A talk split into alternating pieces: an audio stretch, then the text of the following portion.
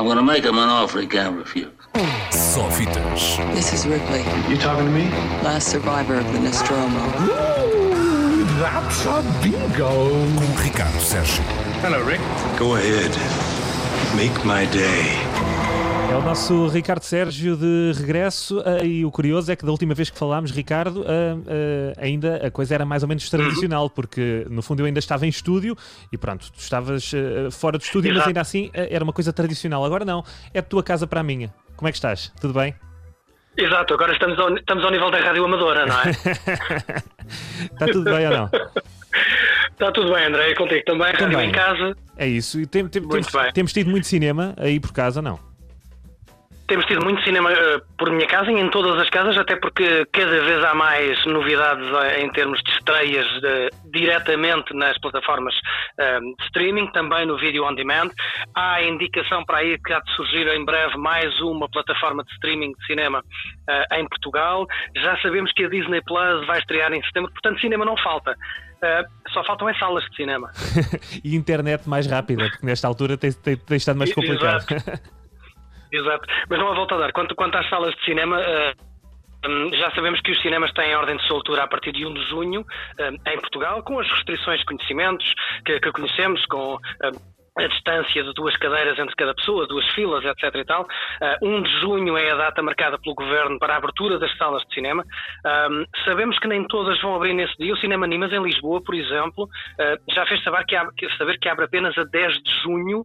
Um, Acho que é a única sala de cinema que já anunciou uma data oficial de abertura. Todas as outras ainda estão para dar notícias. Ah, também a Comic Con Portugal anunciou que, que vai fazer sessões Drive-in, exatamente. em vários locais do país. Exatamente. E a primeira é já dia 1, ah, dia 1 de junho, com a sessão do filme O Meu Espião, com Dave Bautista, lutador de wrestling, o, Dro- o Drax de, de Guardiões da Galáxia. Ah, o filme deles deveria ter estreado nos cinemas em, em sessões normais. Vai estrear então nesta Comic Con Portugal Drive-In Sessions, Esse- dia 1 de junho, em local filme- ainda a anunciar. Esse filme tem uma, premissa, tem uma premissa engraçada, que é o facto de ele ser um agente da, da CIA e, no fundo, depois é, é descoberto por uma criança que o obriga a, fazer, a explicar como é que, como é, que é ser, eh, ser, no caso, uma espia. No fundo, ele transforma-se, não só passa de agente secreto a professor também. Exato, a Kindergarten Cop quase. Um, não é? Sim, sim. Já, vi- já vimos tantos filmes assim, mas há sempre, há sempre alguma coisa de novo neste tipo de filmes e essa, este é o, é o novo. Promete, ainda por cima, podemos ir vê-lo, não bem ao cinema, mas a um drive-in um, bem perto de nós. Ainda está para saber exatamente onde é que vai ser, mas estou, estou muito curioso para ver como é que os drive-ins voltam em força em Portugal, como está a acontecer noutros países, não só nos Estados Unidos, mas também em vários países europeus. Os drive-ins estão a voltar em força. Eh, Vamos ver como é que, o que é que os próximos meses nos, tra- nos trazem. Ah, só, só uma curiosidade: se quiseres ir ao cinema em sala, André, Uhum. podes ir, por exemplo, à Noruega. As salas na, Nor- na Noruega abrem hoje. Ok, Portanto, se ok. tiveres muita vontade de ir ao cinema, mesmo, primeiro avião para a Noruega, está lá. Nos Estados Unidos também, também já há salas a abrir, portanto, eh, a coisa começa a voltar ao normal, E o que é que está a aparecer nas salas de cinema? aspas, um, pouco por todo. Olha, por exemplo, um dos primeiros filmes a estrear na Noruega é o 1917 Ok. que já estreou em janeiro, mas tendo em conta que não há filmes novos eh, com estreia marcada para agora, as grandes estreias estão todas a ser adiadas, estes primeiros cinemas a abrir vão abrir com filmes com reposições de coisas recentes, digamos assim. Ou seja, grandes estreias, todos os grandes estúdios estão a adiar as grandes estreias, eh, algumas para agosto, outras para outubro, outras só para o ano que vem. Portanto, para já os cinemas abrem, mas com reposições. Ok. Eh, é aos poucos. No fundo, é, com- é como o resto da vida. Eh, abrem, mas eh, não, não volta tudo ao que era, para já, para já. Abrem, mas exatamente, é, o- é o novo normal. Deixa-me mudar a agulha de repente para festivais de cinema, porque hum, a, a coisa aqui é que está um bocadinho mais complicada. Ok, as salas de cinema vão abrir em junho em alguns sítios, mas os festivais de cinema estão com a vida complicada. O Festival de Locarno já foi cancelado, foi peremptoriamente cancelado. Hum. Não há Locarno em 2020, ao contrário de Veneza. eh, Veneza adiou para, para setembro. Cannes continua sem dizer água vai nem água foi, eh, sem anunciar nem quando, nem como, nem onde, aquilo está muito dúbio. No meio deste vai não vai, surgiu, já deve ter ouvido falar também, o We Are One, um festival de cinema online que reúne filmes de tudo o que é grande festival, Cannes, Locarno, São Sebastião, Londres, Macau e até Sundance. Uh, este festival We Are One vai começar no fim do mês, prolonga-se até junho. Havemos de falar sobre isso num próximo Sofitas, quando houver já uma programação mais esclarecedora. Mas porque é que eu sublinhei aqui nestes Sundance? Um, é que apesar de, enfim, neste momento um festival de cinema não se sabe como é que vai acontecer em sala. Já não se sabia, as coisas estavam complicadas e agora ficam mais complicadas depois da notícia de ontem do Hollywood Reporter, o jornal Hollywood Reporter publicou uma reportagem, enfim, no mínimo preocupante para quem gosta de cinema em sala e para quem gosta de ir a festivais de cinema. É que parece que o Festival de Sundance pode ter tido um papel fulcral na propagação do coronavírus pelos Estados Unidos. Um. O Hollywood é verdade.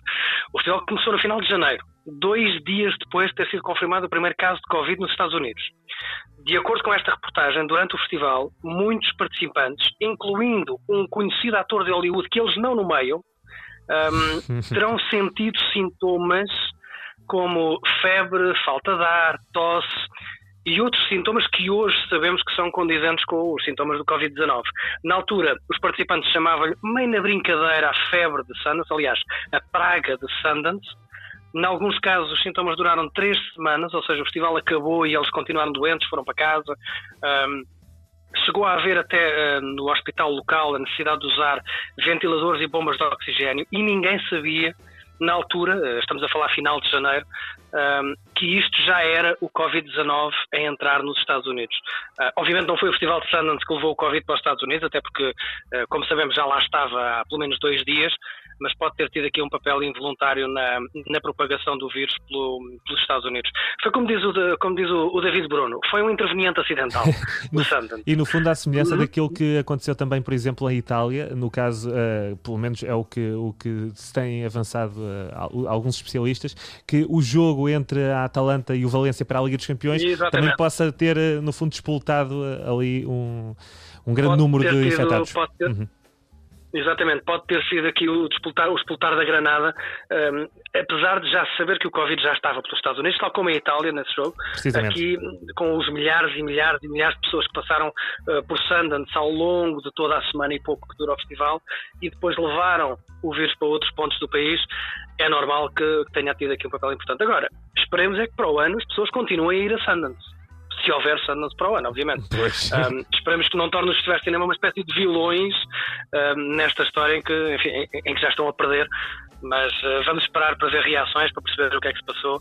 Agora, esta notícia é preocupante. Vem ontem no Hollywood Reporter, está hoje a ser reproduzida em uma série de, de jornais que Sundance poderá ter uh, aberto as portas ainda mais ao Covid-19 nos Estados Unidos. Há de haver filmes sobre isto no próximo ano. Acredito que sim, ainda que uh, não sei se tens reparado em muitas entrevistas por parte uh, da nossa classe artística, o que a maioria dos artistas uhum. que eu tenho ouvido dar entrevistas têm dito é que este período não tem sido necessari necessariamente um período criativo, apesar de passarem muito tempo em casa, uh, parece que a necessidade de estar em casa e, uh, não é uma opção, é mesmo uma obrigatoriedade, uh, não tem sido muito, não tem contribuído muito para, para o lado criativo. Ainda assim, parece-me evidente que o cinema principalmente o cinema, vai ter que vamos ter aí muitos filmes sobre esta situação. Já temos já temos notícia de alguns, olha, Kevin Smith, como falei aqui há umas semanas, está já a escrever um guião sobre isto, há um filme já uh, em sala, em sala não, em streaming sobre isto.